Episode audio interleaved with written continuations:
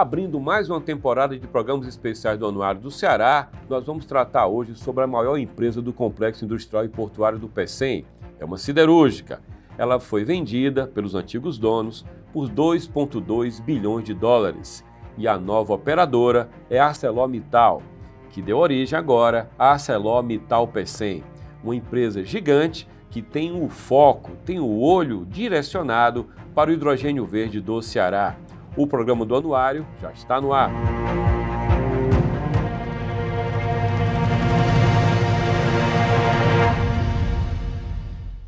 À frente da ArcelorMittal Pecém está um jovem executivo. Ele tem apenas 47 anos de idade. Tem uma carreira que começou lá de baixo como técnico no setor de siderurgia. Eric Torres é mais do que o presidente, o CEO da ArcelorMittal Pecém. É um líder inspirador e é com Eric Torres que a gente conversa agora no programa do Anuário. Eric, como é que tem sido a experiência da companhia aqui no Ceará? Vocês que comandam uma operação que já havia com outros players e agora vocês chegam à empresa. Eu imagino que tem uma fase de adaptação da cultura do grupo para o time que já estava. Como é que tem sido essa transição? Bom, José, primeiro é, eu acho que é importante a gente dizer o quanto que tanto a empresa quanto as pessoas que estão aqui ficaram felizes por essa aquisição. Né? Eu acho que é uma aquisição super estratégica, é uma aquisição onde a gente enxerga claramente que é, a ampliação da ArcelorMittal dentro do Brasil, ela cria conexão e oportunidade muito grande associada aos valores de interesse da empresa, a questão da sustentabilidade, a condição que a gente tem de hidrogênio verde aqui, a proximidade com a Europa, com os Estados Unidos. Essa aquisição ela foi muito bem pensada pelo, pelo, pelo, pela ArcelorMittal como um todo, pela importância que a planta tem. É, a gente trouxe de maneira muito clara é, a conjugação durante o período da aquisição do melhor das duas empresas. Então, assim, o que já existia aqui, que tinha coerência, que trazia essa, a empresa para uma condição é, melhor e diferenciada, a gente manteve. E, obviamente, o que tem dentro do grupo que a ArcelorMittal tem, é, que pode contribuir também para as atividades e para as operações daqui também foi feita. Então, a gente fez isso com muito respeito às pessoas, com os valores muito fortes de saúde e segurança, sustentabilidade, esse compromisso com, com, com o indivíduo, com a pessoa em si, é, é, é, um valor da gente, a gente não abre mão de fazer. O Ceará recebeu a gente de braços abertos, é, o povo cearense é um povo muito acolhedor, né? eu digo isso com tranquilidade, porque eu também trouxe a minha família para cá, estou morando aqui já há alguns meses e a reciprocidade das pessoas com relação a esse momento que a gente está passando é, é, muito bacana e a gente está muito feliz de poder estar tá aqui. É, você tocou no ponto, né? Grandes empresas, quando chegam a um determinado destino, como o Ceará, elas procuram cultivar essas relações, essas articulações.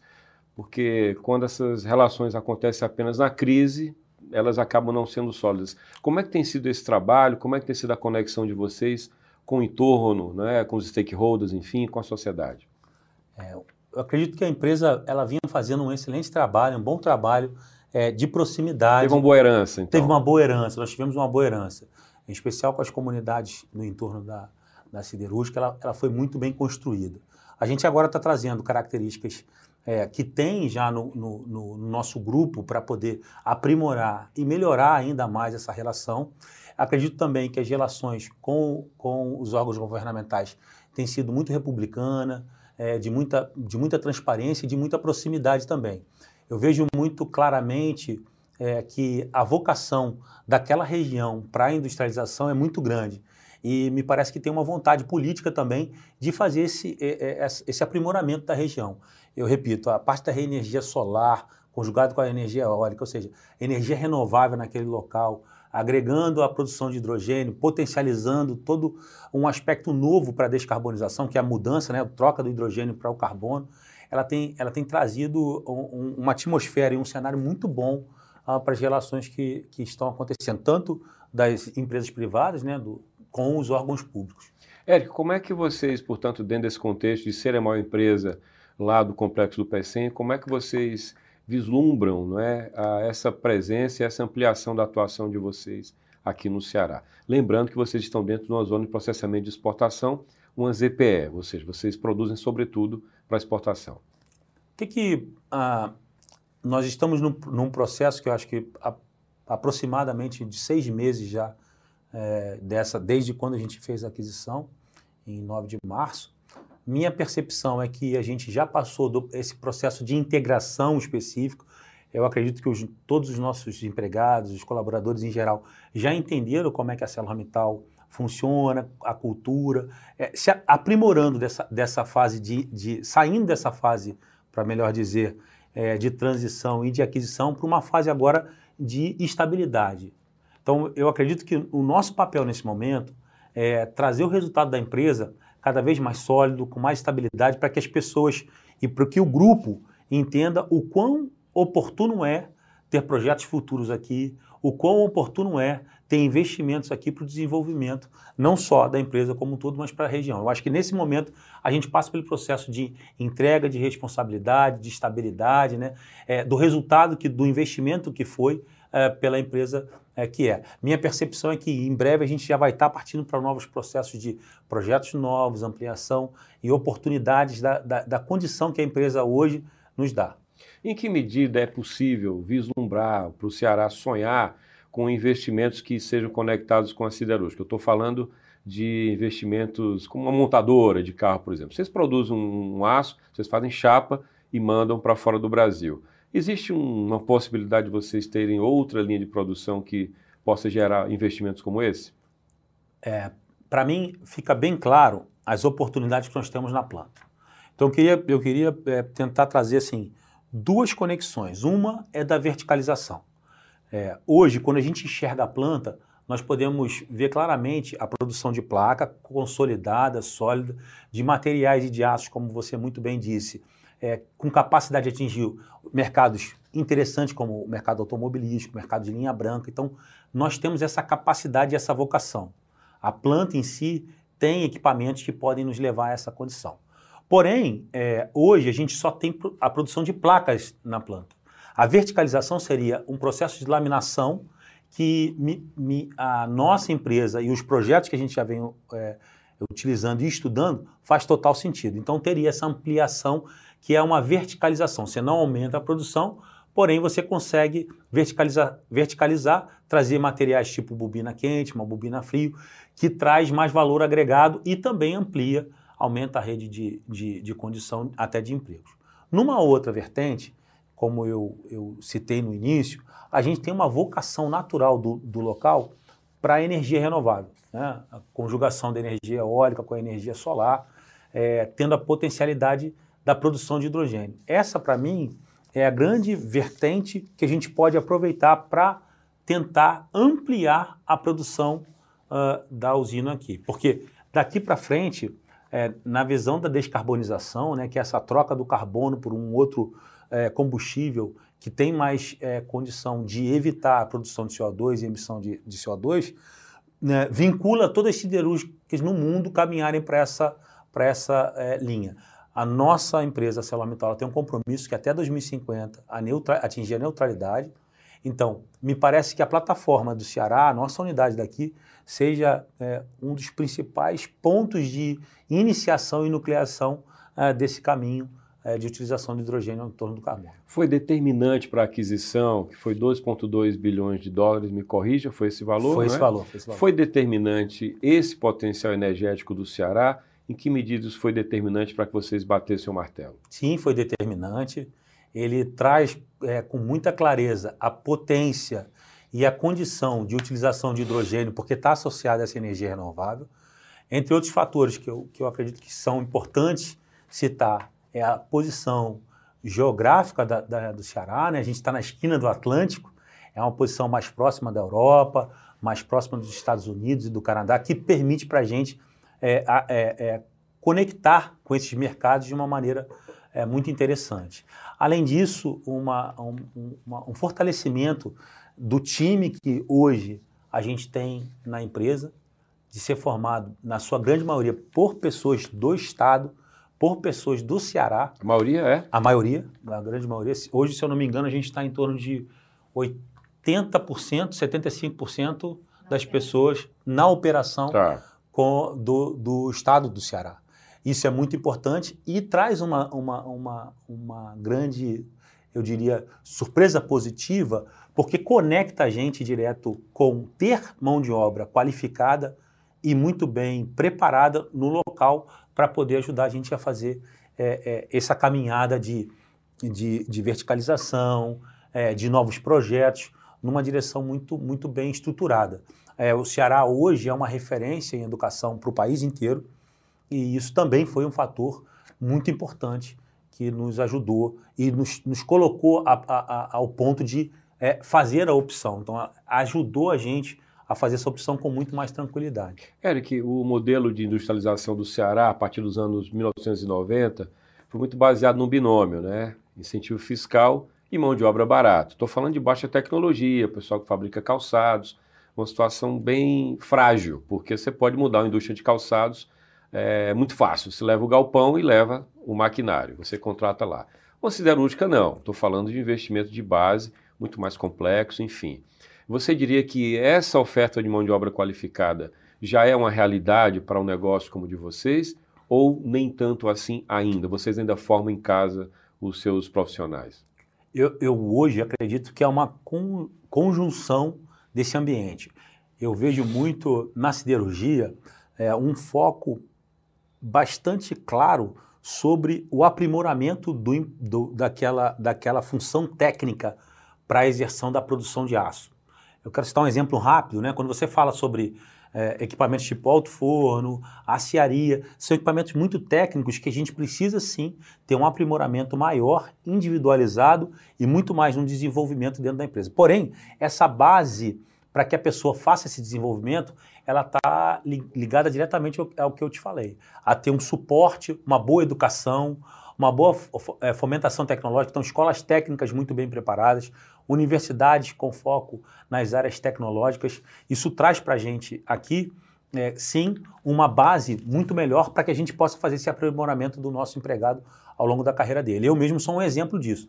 A minha formação também foi feita através de escola técnica e de, e de uma formação de graduação em engenharia que me fez, é, quando, entrou na, quando entrei na siderurgia, caminhar dentro do desenvolvimento e das oportunidades que o próprio trabalho é, é, é, me traz. Eu vejo isso claramente e uma, uma rota, uma linha de, de é, progressão até da carreira do, do indivíduo que entra lá muito, muito boa e muito bacana.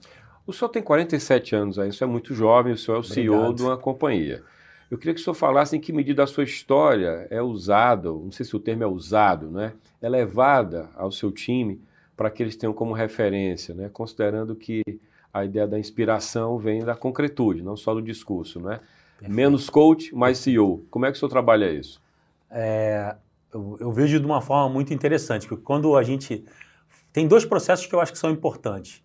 E eu falo muito hoje sobre gestão através da liderança. Eu, eu não acredito mais naquela, naquela forma, e a ArcelorMittal, ela comunga desse valor, tendo esse valor de liderança dentro dos princípios dela, ela não comunga dessa forma mais é, do comando e controle. Ela quer pessoas que tenham é, capacidade de avaliar, de analisar, de fazer perguntas, de questionar para a gente construir as soluções e projetos melhores.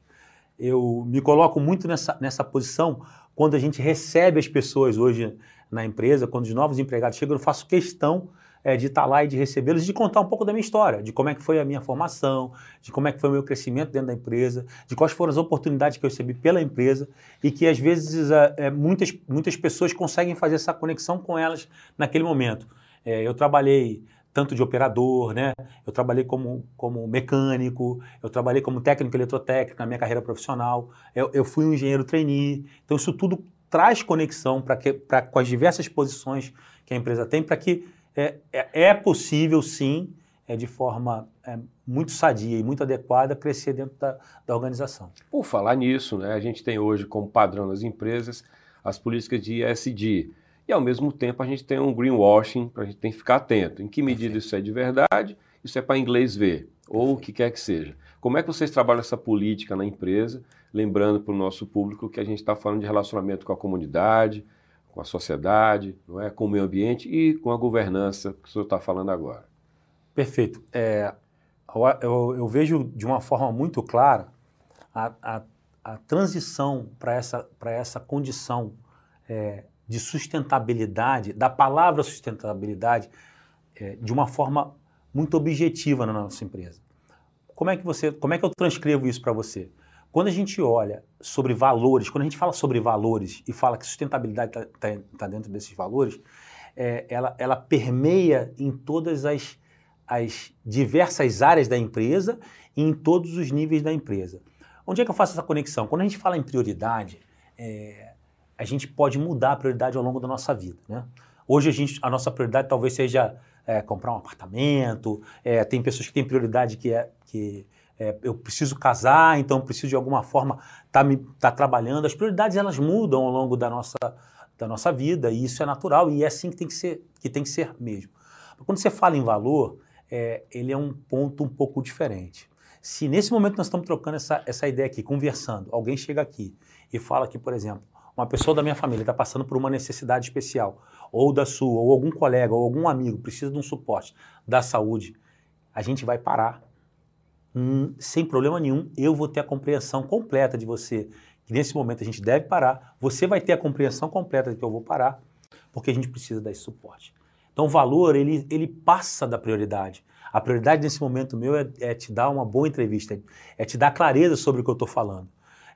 Quando a gente fala do valor, ele perpassa tudo isso. É fundamento. Né? É fundamento. Uhum. Então, quando a gente fala sobre sustentabilidade, sobre respeito às pessoas, sobre a interação com as comunidades, sobre a relação com a, com a sociedade, isso é valor para a nossa empresa. Mais do que uma licença legal, a gente acredita na licença social. E a licença social está muito atrelada naquilo. Qual que é a relação daquela pessoa quando ela olha para a nossa empresa? Com aquela pessoa que mora próximo da nossa comunidade, pra, do nosso entorno. Ela enxerga aquela empresa, mesmo não tendo alguém que ela conheça dentro, daquela, dentro, dentro da nossa empresa ela enxerga aquela, aquela empresa como um fator positivo, eu vejo essa empresa colaborando para o meio que eu estou, para o meio que eu vivo, trazendo soluções alternativas, fazendo projetos em conjunto conosco para a evolução. Então, é, essa licença social eu acho que a gente está buscando sempre para que a gente tenha for, fortaleza e conhecimento é, é, de que a gente está no caminho certo, olhando a sustentabilidade como valor, evitando qualquer tipo de, de, de, de conotação diferente que seja a, eh, a essência da sustentabilidade. Como é que vocês trabalham esses valores naqueles fornecedores que fazem parte da cadeia da qual vocês compõem? Porque, naturalmente, o, a sociedade está cada vez mais vigilante. Embora vocês não vendam Verdade. direto para a pessoa física, é, B2B, como se diz na, no linguajar empresarial, vocês estão sujeitos a um mal feito, a uma prática danosa ao meio ambiente de um fornecedor. Como é que vocês monitoram isso? É, hoje eu, eu, eu, vejo claramente, até nas próprias normas que a gente é, se submete é, dentro da empresa, essa preocupação é, com aonde está chegando o seu produto, para que cliente está chegando o seu produto e quem está fazendo essa ponte para você. É, a empresa ela tem, dentre as normas dela, ela tem várias auditorias internas para que ela cheque se isso está acontecendo de uma forma correta, visível e que está alinhada com os nossos valores. Tanto para quem a gente está entregando, o nosso produto, que vai comercializar isso talvez no mercado B2B, mas também para as matérias-primas que nós compramos. Então, o que a gente compra, os serviços que nós compramos, as empresas precisam estar dentro desse, desse ambiente e dentro desses valores, respondendo a, a, a uns, aos critérios que a gente coloca de forma legal, contratualmente, até para que eles, a gente possa ter a certeza de que, de que isso está sendo contemplado. E do ponto de vista das compras, vocês compram no Ceará menos do que poderão vir a comprar? Como é que é essa relação com o fornecedor local? A relação com o fornecedor local é, é muito boa. Nós, hoje, temos mais de 80% é, do nossos, dos nossos fornecedores locais, né? grande parte dos, dos serviços são contemplados por, por, pelo Ceará. A gente faz um processo de desenvolvimento para aqueles que ainda não estão também sendo contemplados. Temos facilidades para isso, usamos muito a FIEC, usamos muito a, a, os, as entidades de classe para nos, nos, ajudar e nos, e nos prover.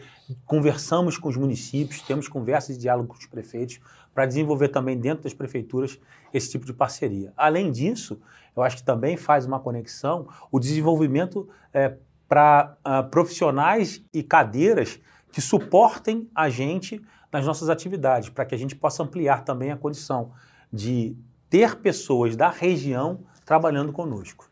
A propósito ainda da região, eu falei em fornecedor, falei do, do entorno ali do complexo do PECEM, e eu queria falar de hidrogênio verde, né? Toda a agenda econômica do Ceará passa pelo hidrogênio verde hoje, o que é naturalmente estratégico, o mundo discute isso. O Brasil precisa de marco regulatório, o Congresso discute, ainda não há um marco, ninguém vai colocar dinheiro onde não tem marco. Mas a agenda da, da ArcelorMittal certamente passa por isso. O senhor já falou da, do quão estratégico é. Como é que vocês trabalham a agenda de vocês quanto a essa mudança na matriz? Perfeito. É, eu reforço pelo compromisso. A, a empresa ela está presente em mais de 60 países e na presença de 60 países é óbvio que ela trabalha com legislação e com é, é, governos completamente diferentes uns dos outros. Mas ela tem um, um, um, um, compromisso. E o compromisso é, em 2050, a gente atingir a neutralidade. E para isso, os processos que hoje é, são os processos naturais de produção de aço, eles vão ter que é, passar por modificações. E talvez a gente esteja diante do momento mais único da produção de aço, de, desde da, da, do, do, primórdio da, da produção é, que, se, que se faz de gusa por aí. É mesmo? Sim, Nessa pô, dimensão, né? Eu, eu acredito que nós estamos nessa dimensão. E nós vamos vivenciar isso juntos. É. Porque é a mudança da, dessa transição da produção através da base de combustível de carbono fóssil para combustível de energia renovável. Então, nós, nós estamos vendo que o compromisso é, que está sendo selado pelas empresas e aí eu reforço as empresas sérias e que elas estão caminhando para essa condição para que a gente possa minimizar os efeitos é, é, climáticos que já estão claros né, do, do, efeito da emissão de CO2, né, me parece natural esse movimento para aquelas, e aí eu repito, que têm condição e que vão fazer essa transição para manter é, é, a produção de aço viável. O hidrogênio, ele é um combustível que está associado à energia renovável, é, do, hoje existem vários estudos, e, e aí é importante reforçar o quanto que isso ainda está em um processo embrionário, em um processo, eu diria, muito mais, é muito menos próximo da, da grande escala para um processo mais de laboratório, mas que ele não abre mão de se iniciar. E aí eu acho que o protagonismo do Ceará é muito importante, porque é, quando você olha o espectro do Brasil, uh, Talvez a Bahia e o Ceará sejam estados que tenham maior é, potencialidade na, na produção de energia renovável. Né? Aquela manutenção de energia eólica junto com a energia solar combinada, que dá uma estabilidade da energia muito alta, Sim. ela só tem né, nessa condição.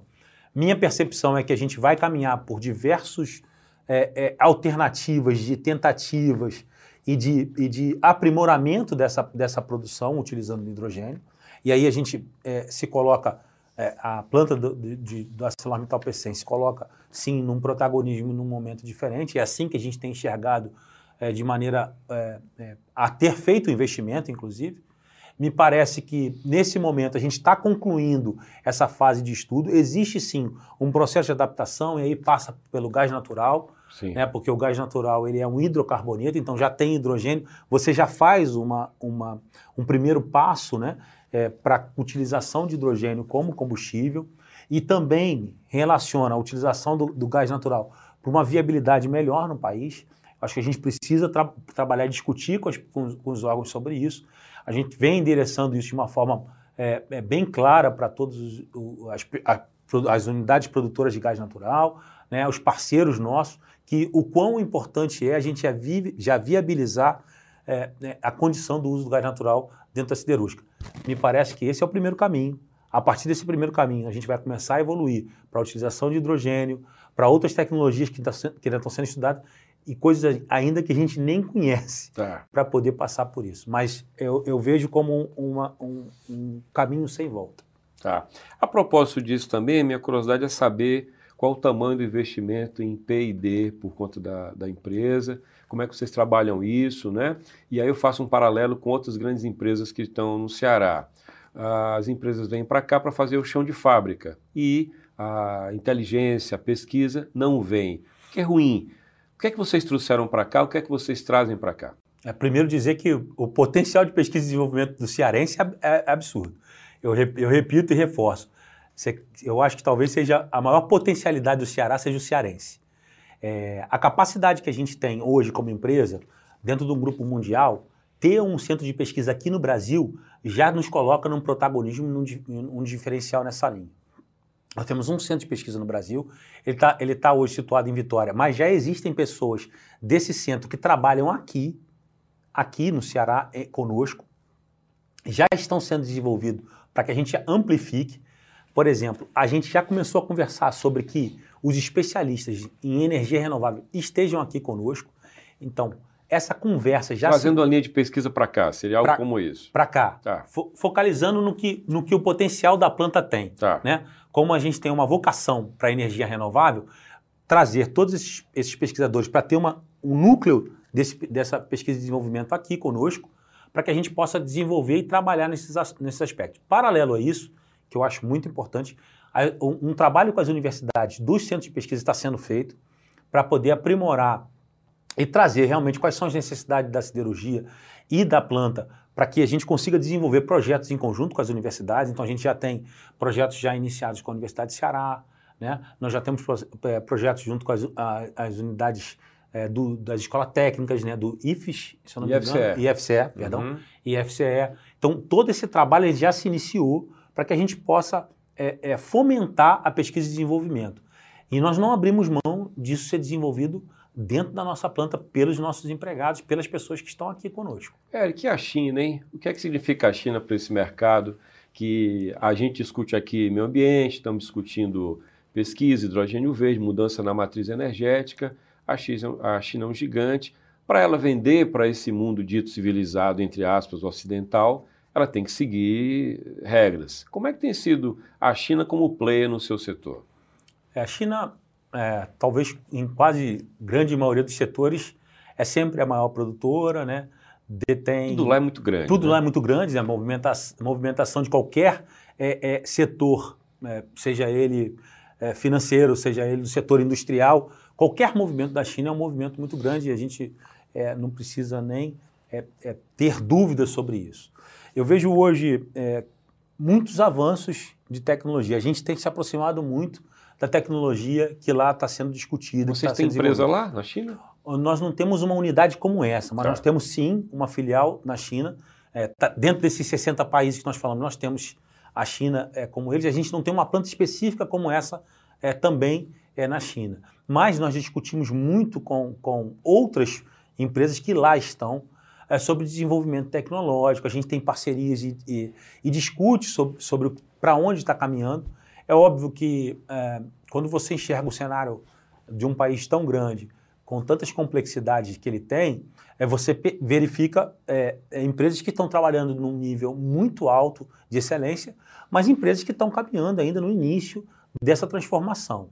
Eu vejo sempre a China como é, é, uma alavancadora do processo é, de, de, industrialização do planeta. Hoje não dá para a gente enxergar de forma diferente. Eu percebo que eles vieram se desenvolvendo bastante nos últimos anos com relação à tecnologia, pesquisa e desenvolvimento. Para mim está claro que eles têm feito isso, mas a gente tem que sempre estar tá observando como que é feita essas práticas comerciais para que a gente possa estar tá, tá, tá tendo a competitividade adequada no mundo globalizado como é. Qualquer movimento que se faz lá, hoje tem um efeito direto aos nossos movimentos aqui, seja no mercado interno quanto no mercado externo. E como nós trabalhamos com os dois mercados, a gente tem que estar sempre alerta para esse tipo de, de movimento que a China está fazendo. E a gente está acompanhando. Tá. Para concluir, Eric, eu queria que você falasse do tamanho da companhia hoje aqui no Ceará, o tamanho da operação e o que é que está na cabeça de vocês que você pode dizer em termos de pretensões, de planejamento para crescer no Estado.